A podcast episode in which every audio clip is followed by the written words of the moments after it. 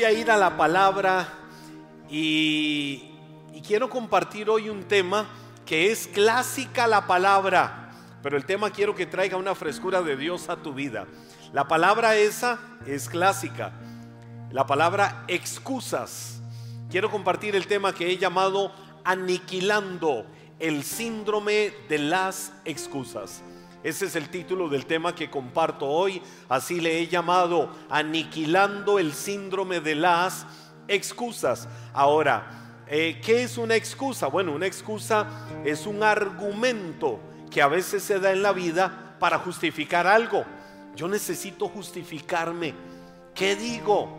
¿Qué digo? ¿Qué digo? Y ese ¿qué digo? es casi siempre voy a buscar una mentira. Alguien dice voy a buscar una mentira piadosa voy a buscar una mentira blanca. No, no hay ni blancas ni negras, hay mentiras de todo tamaño, pero son mentiras. Ahora, las excusas, si hoy queremos aniquilar el síndrome de las excusas, es decir, este mal, esta enfermedad que ataca, que carcome la vida de muchas personas, eh, tenemos que tener claro entonces qué es una excusa. La, la, la excusa, como les digo, es ese argumento que se da muchas veces cuando se quiere justificar algo, pero también ya etimológicamente o desde su eh, definición normal, la excusa es la razón o es el argumento que se da para justificar un fallo, para justificar un error o para incluso justificar una falta de iniciativa. Alguien no tuvo una iniciativa para algo y entonces ¿qué hace? busca una excusa. Alguien no hizo algo y se le dice que no lo hizo. Así ah, es que es culpa de, es que probablemente otros fallaron. Eh, la persona siempre va a buscar una razón o un argumento para justificar un fallo, un error o hasta no haberse accionado para hacer algo. En la mayoría de los casos, eh, como se los dije hace un momento, las excusas son mentiras. Y, lo malo de esto es que son mentiras que usamos para convencernos a nosotros mismos de no hacer algo. Es un refugio que muchas veces se usa para no asumir una responsabilidad. Eso es la excusa. La excusa no es sabiduría ni amor, es irresponsabilidad, es engaño, es orgullo y es rebelión. Porque hasta es orgullo la excusa. Porque por no darme por menos, al no querer darme por menos, voy a querer o voy a necesitar decir algo para no perder. Entonces, eso es la excusa. Eh, hay muchos ejemplos. Si uno va a la Biblia, eh, quizás el ejemplo más clásico y conocido lo vemos desde el mismo Génesis. El Señor le dio una orden a Adán y Eva y les dijo, aquel árbol que está en medio del huerto, ustedes no me van a comer de ese árbol. Ellos pudieron haber dicho, Señor, ¿y por qué? Ahora, el hecho de que Dios les haya dicho que no comieran de aquel árbol significaba eh, que ellos tenían libre decisión, lo que conocemos como libre albedrío. Ellos podían escoger y decidir no hacerlo, o podían escoger y decidir si hacerlo. Dios le dijo, no lo hagan, de ese árbol no van a comer.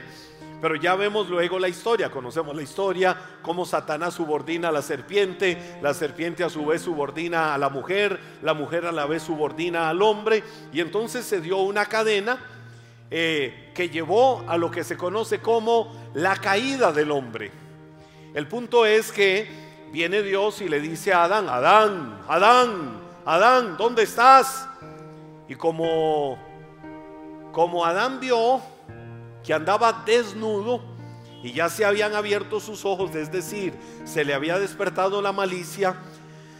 Adán y Eva, yo siempre he dicho, fundaron la primera religión del mundo, porque las religiones lo que buscan es que la gente justifique eh, su necesidad de Dios con acciones, con obras.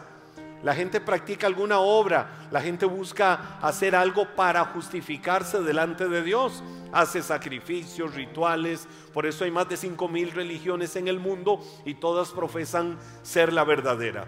Adán y Eva, eh, yo he dicho que fundaron la primera religión del mundo. ¿Cómo lo hicieron Adán y Eva? Bueno, sencillamente ellos donde se vieron desnudos, inmediatamente cosieron hojas de higuera, se hicieron delantales, se hicieron como unos vestidos y se taparon ahí como diciendo, ya, tapamos nuestra desnudez, asunto resuelto, pero delante de Dios nada se escapa. Y entonces Dios viendo la acción incorrecta de ellos, el pecado de rebelión y de desobediencia, les dijo, Adán, Adán, ¿qué hiciste? De ahí, la mujer que me diste fue la que me hizo caer. Ah, para Adán su pecado fue culpa de la mujer. Eso es como una guerra, ¿verdad? Más de una mujer dice que bien graciado ese Adán, echarnos la culpa a nosotros. Pero se va Dios donde Eva, Eva, ¿qué hiciste?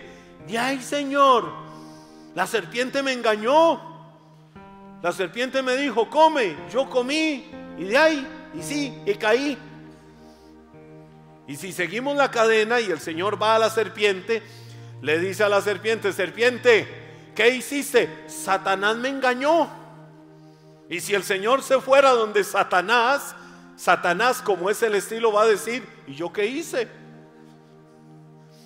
Entonces la gente siempre va a buscar excusas, siempre va a buscar argumentos. En el Evangelio de Juan, en el capítulo 5, los primeros ocho versículos nos relatan una historia la historia que nos relatan esos versículos es la de eh, Jesús cuando llega a la ciudad, cuando llega a Jerusalén. En Jerusalén había un estanque, el estanque de Bethesda. Y a ese estanque llegaban los ciegos, los cojos, los paralíticos y personas que tenían todo tipo de enfermedad. Había una tradición judía que decía que cada cierto tiempo llegaba un ángel ahí, eh, movía las aguas y que el primero que llegara quedaba sano. Era una tradición judía que decía eso. Entonces, eh, estaba aquel hombre que por deducción decimos que era paralítico. Porque ya le digo por qué. La Biblia no dice que era paralítico, solo dice que estaba enfermo. Pero Jesús va pasando por ahí, ve aquella escena y ve al hombre donde está. Cuando Jesús se acerca al hombre, Jesús viene y fiel a su estilo, Jesús no dice grandes discursos, sino que le hace una pregunta al hombre. Y cuando le hace la pregunta al, hombre este, al, al que estaba ahí tirado, el hombre le responde con un argumento. Y es lo que está en Juan capítulo 5, verso 7. La Biblia dice ahí, es que no puedo, Señor. Jesús le dijo, ¿y por qué no puedes avanzar? Entonces se le dice, es que no puedo, Señor, contestó el enfermo, porque no tengo a nadie que me meta en el estanque cuando se agita el agua. Siempre alguien llega antes que yo. Ahora, esto puede sonar muy pobrecito este hombre. Puede sonar, eh, qué pecadito, como decimos dentro de la jergatica.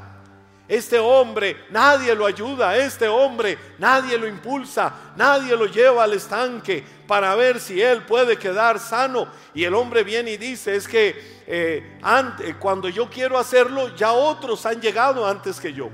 Cualquiera diría así, sentido común él está paralítico, no puede avanzar hacia el estanque, entonces siempre habrá alguien que le gane. El hombre tenía 38 años de estar en esa condición enferma. Ahora, el punto es que en su respuesta a la pregunta de Jesús, Jesús donde lo vio le dijo, ¿quieres ser sano? Miren qué lindo lo que he dicho, Jesús fiel a su estilo. ¿A cuál estilo? De no dar grandes discursos, sino que Jesús siempre lo que hacía era preguntar. Y Jesús lo ve y Jesús no llega, hombre, te veo enfermo. ¿Y por qué estarás enfermo? Bueno, mi padre me revela que hay una legión de demonios que se han movido ancestralmente. Y mi padre me revela que en tu familia eh, practicaban el... No, a veces andamos buscando religiosidad por todo lado. Jesús nada más lo ve y fiel a su estilo de solo preguntar, porque ya lleva internamente la misericordia y el amor, viene y le dice a ese hombre, ¿quieres ser sano? Y en el hombre lo que nos encontramos es esa respuesta que yo le leía, una sincera actitud conformista hacia la vida. Señor, sí, yo quisiera ser sano, pero siempre que quiero ir al agua, ya otro me ha ganado. Yo no tengo quien me mueva, yo no tengo quien me alce, yo no tengo quien me ayude. Esa es la misma forma de pensar que tiene tanta gente en este mundo, que viven con los brazos cruzados, que no avanzan, que están estáticos, porque están esperando que todo mundo venga a ser la respuesta y la solución para sus vidas.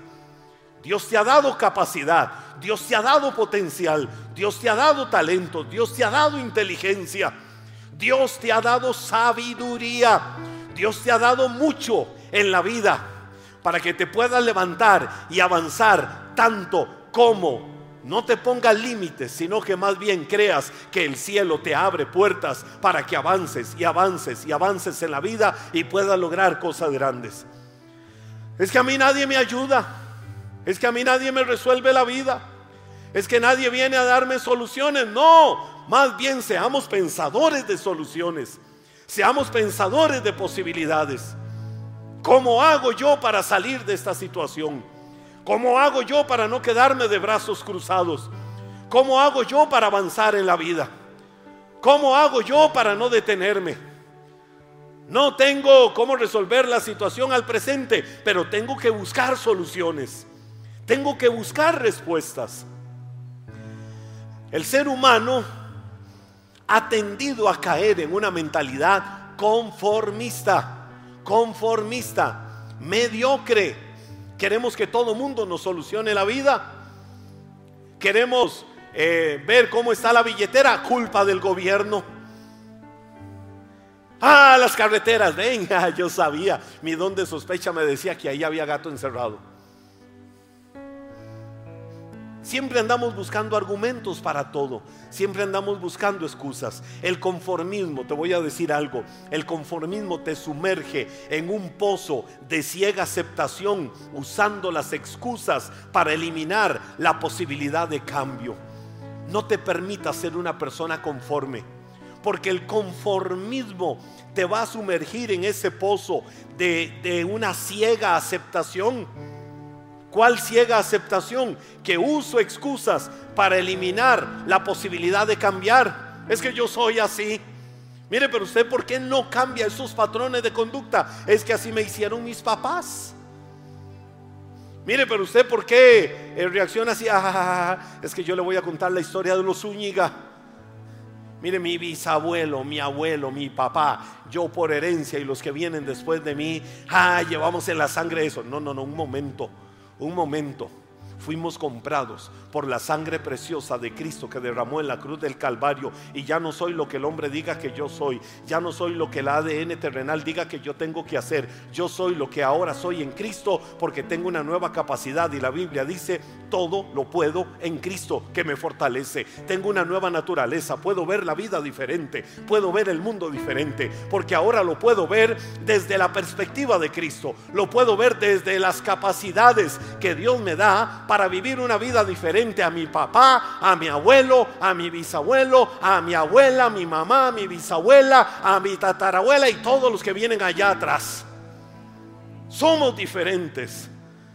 Y esa es la actitud y la mentalidad que nosotros tenemos que tener. Te voy a decir algo. Para Dios o ante Dios no hay una sola excusa que valga. No hay excusas que valgan. Cuando la palabra de Cristo se hace realidad, se rompen las excusas. Aquel hombre le puso excusas, pero miren lo maravilloso. Cuando después de 38 años de cargar una enfermedad, la vida de este hombre cambió cuando tuvo a Cristo al frente. Ahí cambió la historia de su vida. Porque en el versículo 8 de Juan capítulo 5, Jesús viene y le dice, ponte de pie, toma tu camilla y anda. Es decir, 38 años enfermo, te has justificado, te has excusado diciendo que quieres ir a un estanque a encontrar la respuesta, no tienes que andar por ningún estanque de este mundo buscando respuestas para tu vida. Aquí está la respuesta para tu vida. Aquí está la solución. Yo te voy a sanar, yo te voy a libertar. ¿Cómo lo hago? Jesús sencillamente vino y le dijo, levántate, toma tu camilla, vete a tu casa. Estás completamente sano. ¿Cuándo sucedió eso? ¿Cuándo se dio el milagro en ese hombre? Cuando tuvo al Dios de la vida, cuando tuvo al Creador de todas las cosas frente a sus ojos, cuando tuvo un encuentro literalmente personal con Cristo, la historia de la vida de ese hombre empezó a cambiar. ¿Cómo empieza a cambiar la vida del ser humano? Hueca, vacía que busca saciarse y llenarse en una y otra cosa, de una o de otra manera, el día que tenga un encuentro personal con Cristo y le diga, yo te necesito, he buscado llenarme por aquí, he buscado llenarme por allá, he buscado saciar mi sed bebiendo lo que no tengo que beber, he buscado tratar de sustentarme cuando he tenido hambre en esta vida y he buscado llenarme por aquí y por allá, pero quiero que me des el alimento de vida. Jesús dijo, yo soy el pan de vida. Todo el que de mí come tendrá la vida eterna. Eso es lo que el ser humano necesita. Ahora hay frases típicas de los que buscan en esta vida excusarse para todo. Pudiéramos poner una lista hasta de, de 100 frases. Pero cuántas veces hemos escuchado la típica frase de no tengo tiempo. No tengo tiempo. Algunos dicen sí tengo tiempos, pero tiempo no tengo. No tengo tiempo para trabajar. No tengo tiempo para resolver cosas. Si tengo tiempos, a ver si la suerte me da respuesta. Dice la Biblia en el Evangelio de Lucas capítulo 14, versos del 15 al 24. Ahí hay una historia tremenda. Al oír esto, un hombre que estaba sentado junto a la mesa con Jesús exclamó, qué bendición será participar de un banquete en el reino de Dios. Jesús respondió con la siguiente historia. Un hombre preparó una gran fiesta y envió muchas invitaciones. Cuando el banquete estuvo listo, envió a su sirviente a decirles a los invitados, vengan, el banquete está preparado. Pero todos comenzaron a poner, ¿qué comenzaron a poner? Excusas. Uno dijo, acabo de comprar un campo y debo de ir a inspeccionarlo. Por favor, discúlpame. Otro dijo, acabo de comprar cinco yuntas de bueyes y quiero ir a probarlas. Por favor, discúlpame. Otro dijo, acabo de casarme, así que no puedo ir. Usted entiende, estoy en los primeros días, estoy viendo la gloria de Dios, mañana, tarde, noche no puedo ir. El sirviente regresó y le informó a su amo lo que le habían dicho. Su amo se puso furioso y le dijo, ve rápido a las calles y callejones de la ciudad e invita a los pobres, a los lisiados, a los ciegos y a los cojos.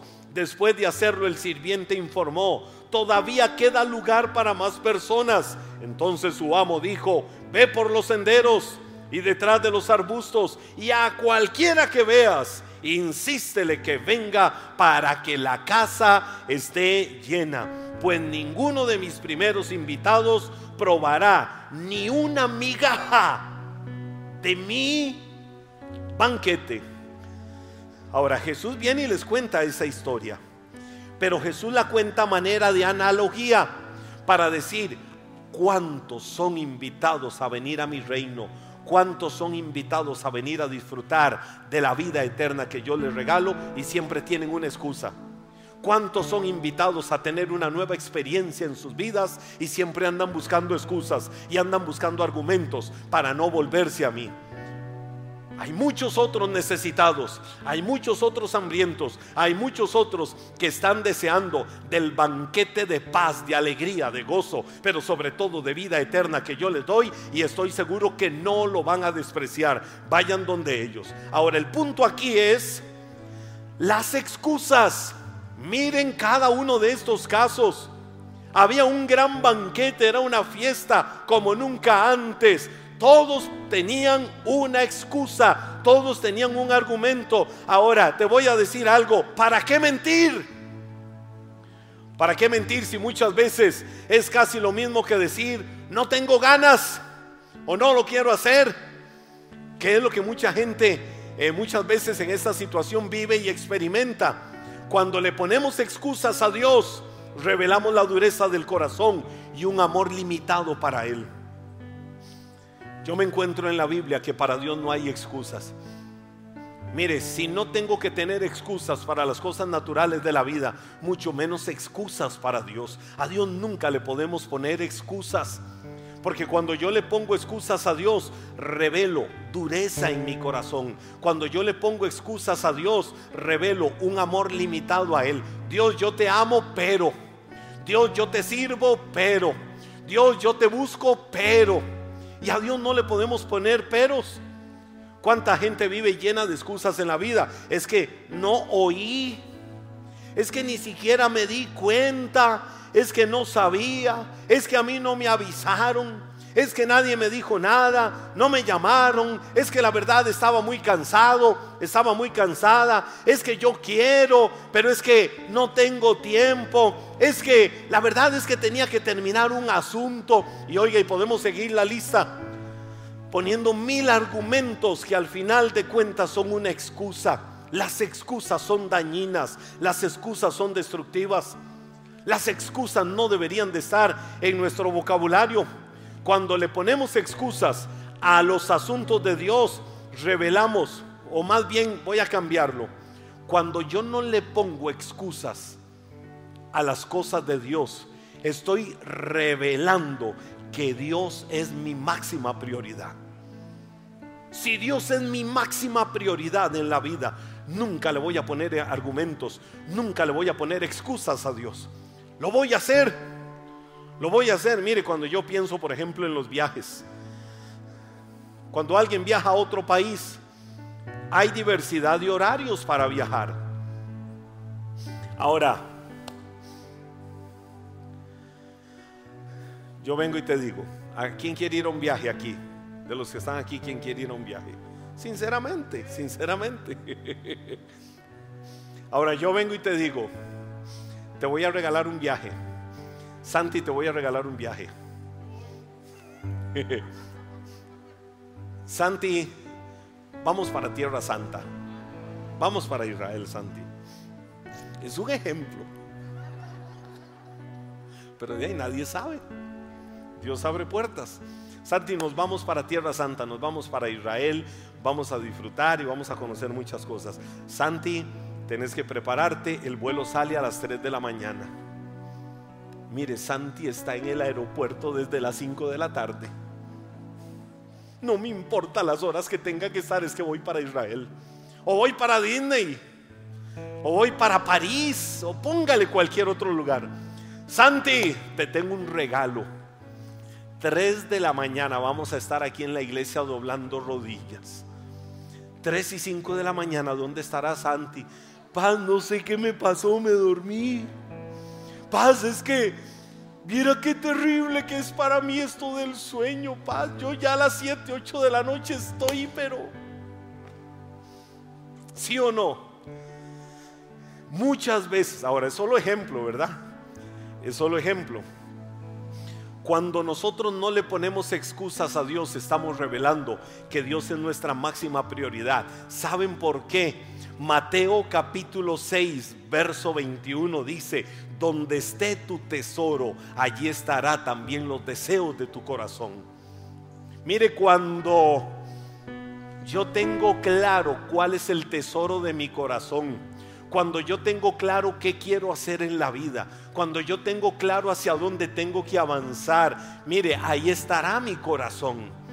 Ahí estará mi corazón. Yo recuerdo Eh, hace unos años atrás, otra vez el pastor con eso, cuando se me metió la chochera, la loquera, de, de, de hacer la maratón de Chicago, yo sabía que tenía que prepararme muchos meses para hacer esa carrera.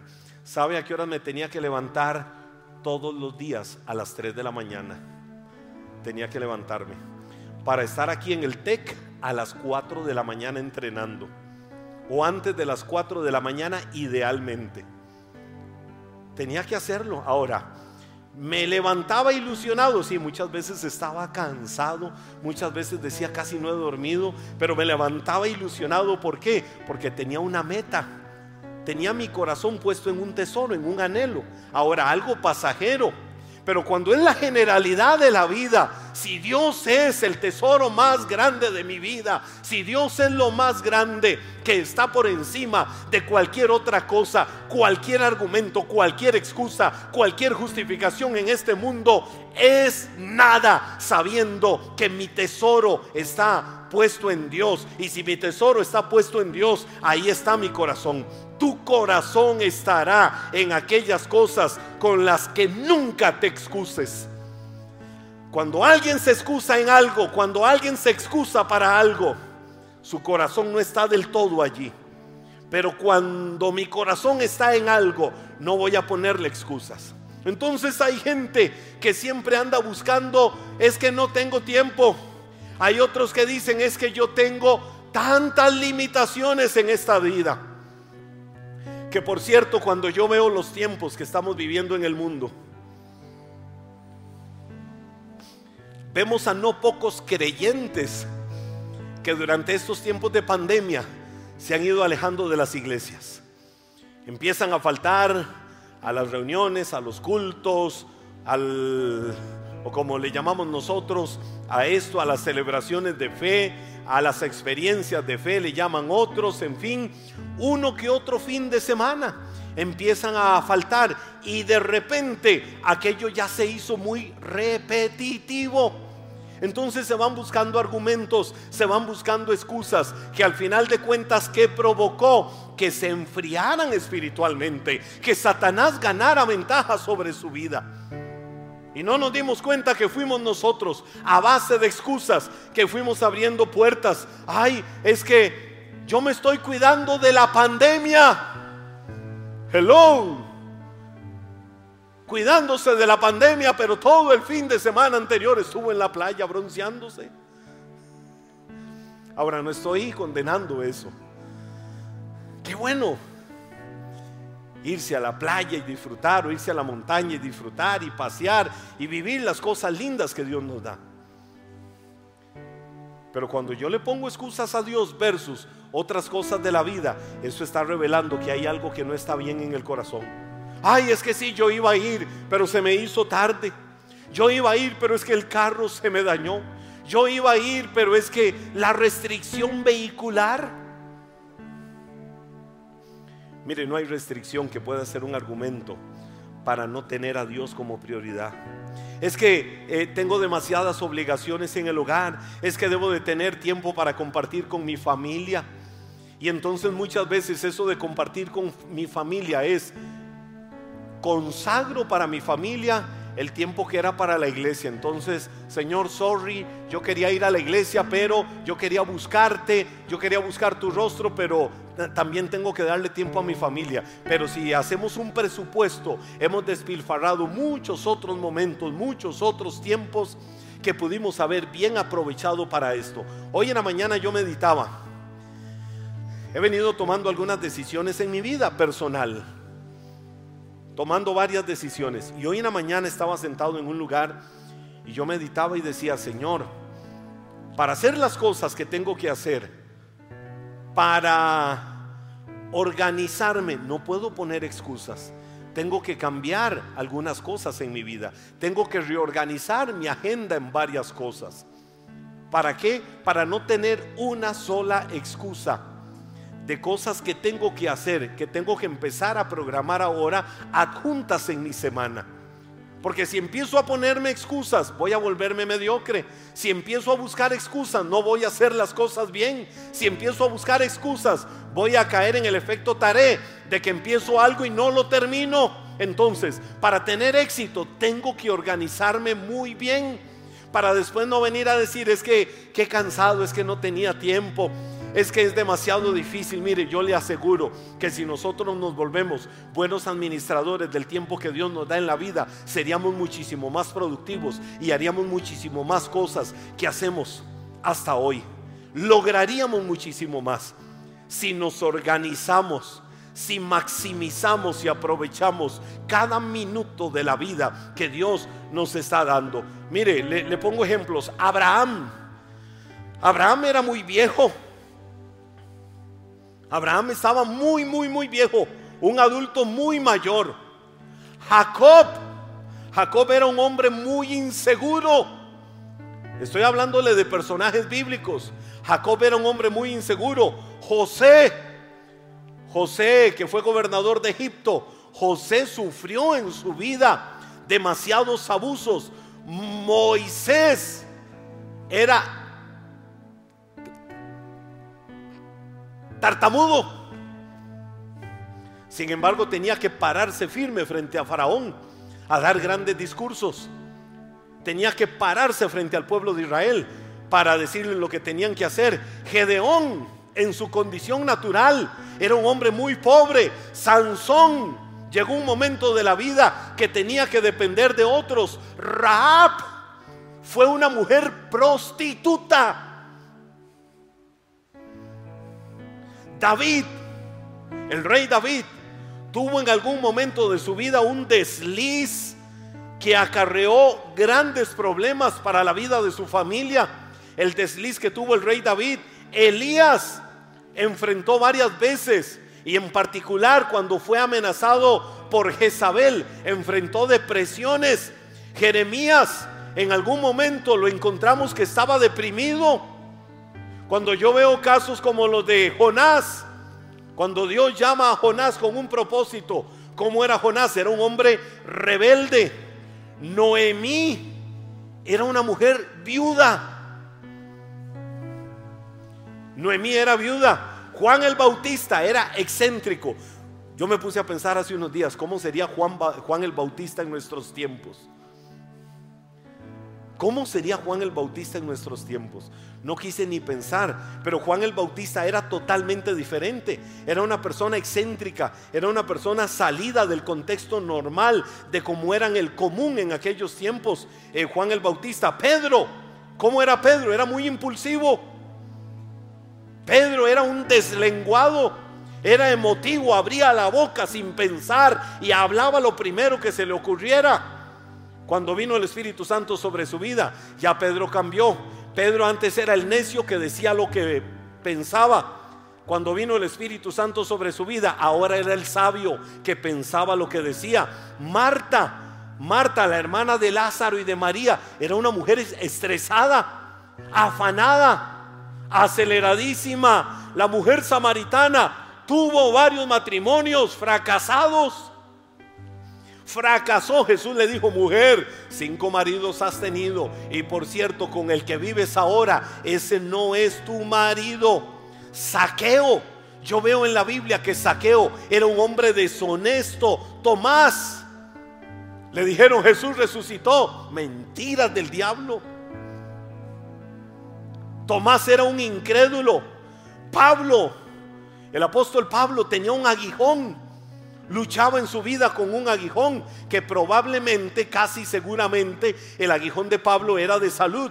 Timoteo era un hombre tímido es decir, yo le puedo enumerar estos y muchos cientos de casos más de personajes de la Biblia que pudieron haber tenido excusas para decir no, para decir uno y otro argumento, para ponerle peros, para ponerle barreras a la vida, para ponerle barreras a la posibilidad de avanzar, de ser alguien diferente. La lista sería muchísimo más larga de personas con algún defecto. Sin embargo, Dios los usó porque nunca se justificaron y se dejaron moldear por Dios. Cuando alguno quiere venir a poner los peros de su vida, yo te puedo contar los 100 peros de mi vida para decir, mejor no lo hago, mejor no avanzo, mejor no me meto en esto, mejor no me meto en aquello, porque todos tenemos algo, pero para Dios no hay excusas. Dios te ama y Dios te trajo a este mundo con un propósito. Dios te quiere usar, Dios te quiere bendecir, Dios te quiere prosperar. Dios no quiere su perfecta voluntad que seas uno o una más del montón, que seas uno más que va a ir por la vida lleno de temores y lleno de un montón de cosas. Es el momento de que en tu vida se vean cosas diferentes. Es el momento de que digas, voy a romper con las excusas y voy a empezar a hacer lo que nunca antes había hecho, porque me voy a mover como nunca antes me había movido. Antes era el pobrecito. Los demás prosperan. A los demás les va bien. Claro, nacieron en cuna de oro. Eh, los demás sí tienen privilegios que yo no tengo.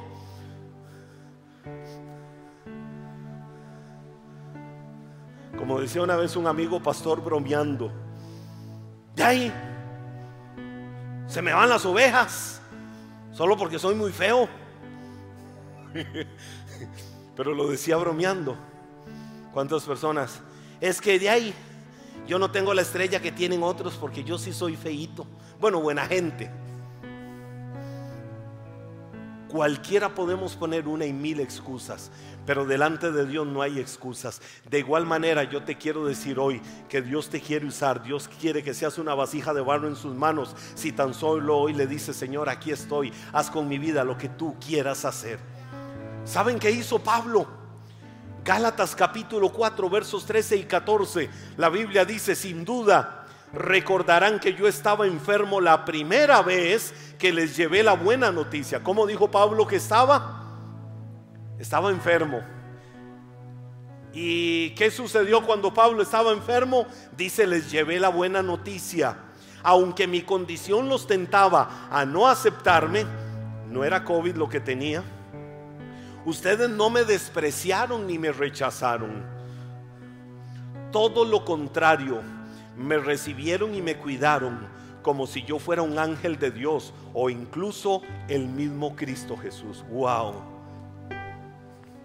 Mire, cuando yo veo este versículo, primero veo, veo lo lógico en relación con el tema de aniquilar el síndrome de las excusas. Pablo se sentía mal y no puso excusas para hacer lo que tenía que hacer. Pablo no dejó que la condición del cuerpo le dijera lo que tenía y no tenía que hacer. Él no se permitió excusas. Pero aprovecho esto de la coyuntura de Pablo como un punto adjunto a esto. Cuando Pablo dice, pero ustedes me recibieron como si yo fuera un ángel de Dios o como incluso si yo fuera Cristo Jesús. Yo hoy digo, wow, Señor, si muchos tuvieran esa mentalidad con personas que han estado en, o que hemos estado enfermas del COVID. Yo soy el pastor Henry Zúñiga. Y mientras estuve con COVID,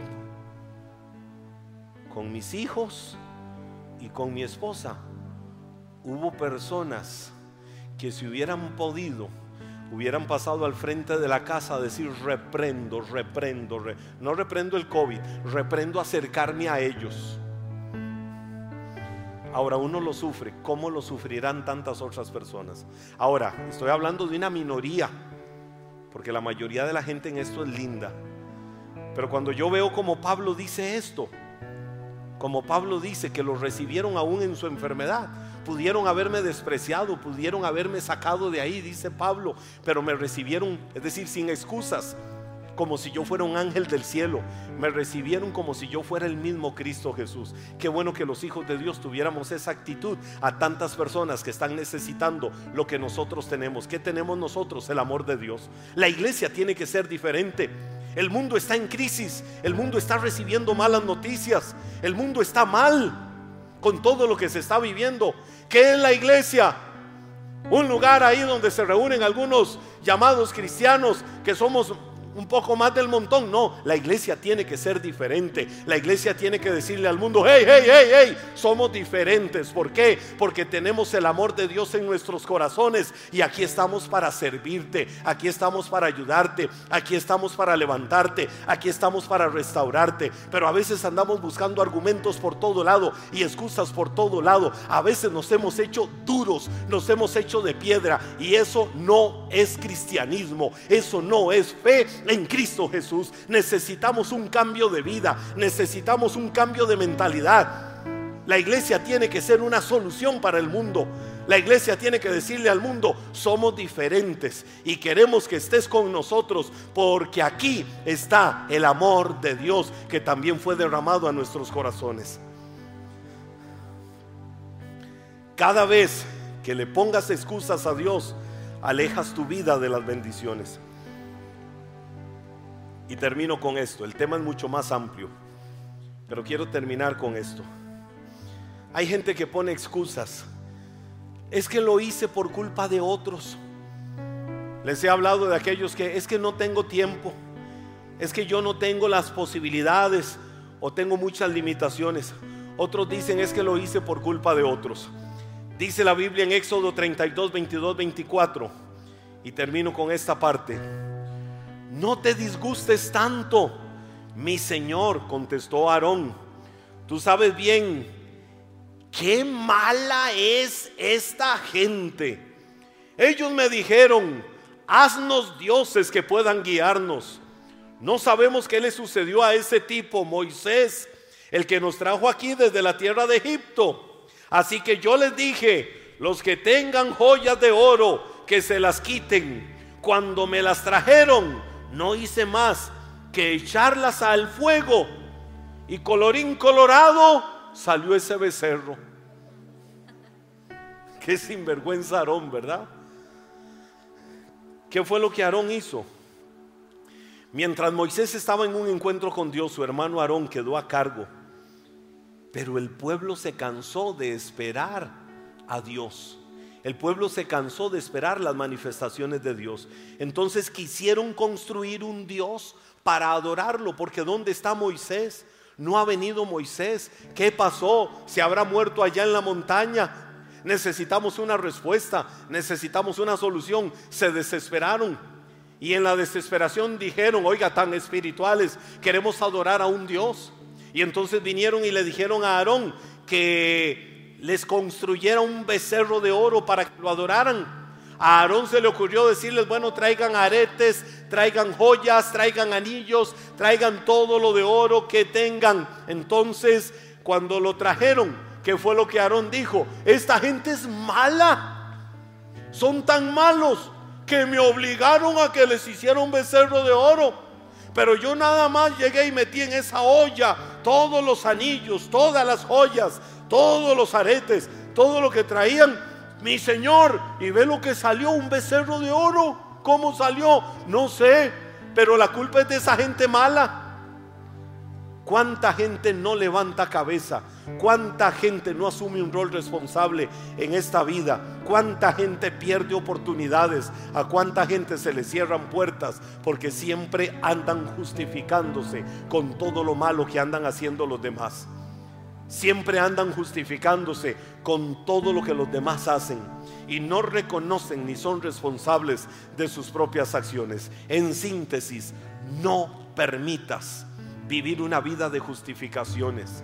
Toma las decisiones de calidad que tienes que tomar en tu vida, que Dios te quiere bendecir, Dios te quiere prosperar, Dios te quiere fructificar, pero no va a llegar en automático, porque la Biblia también dice, esfuérzate y sé valiente. Es el momento de que te esfuerces con una decisión de cambio en tu vida. Dejaré las excusas, dejaré los argumentos y empezaré a hacer lo que tenga que hacer. Me volveré una persona responsable. Me volveré una persona que dice sí cuando tiene que decir sí, que dice no cuando tiene que decir no. Voy a crear una cultura diferente. Voy a empezar por cambiar mi manera de pensar para que cambie mi manera de vivir voy a desarrollar una cultura diferente. Si me ven y dicen, mira a la irresponsable, mira al irresponsable, mira al chismoso, mira a la chismosa, mira al vagabundo, mira a la vagabunda, Mira al que nunca hace nada, al que siempre tiene un argumento para todo. Es el momento del cambio. Y Dios quiere provocar un cambio en tu vida. Lo único que Dios quiere es que le diga, Señor, aquí estoy. Opérame, trabaja en mi vida.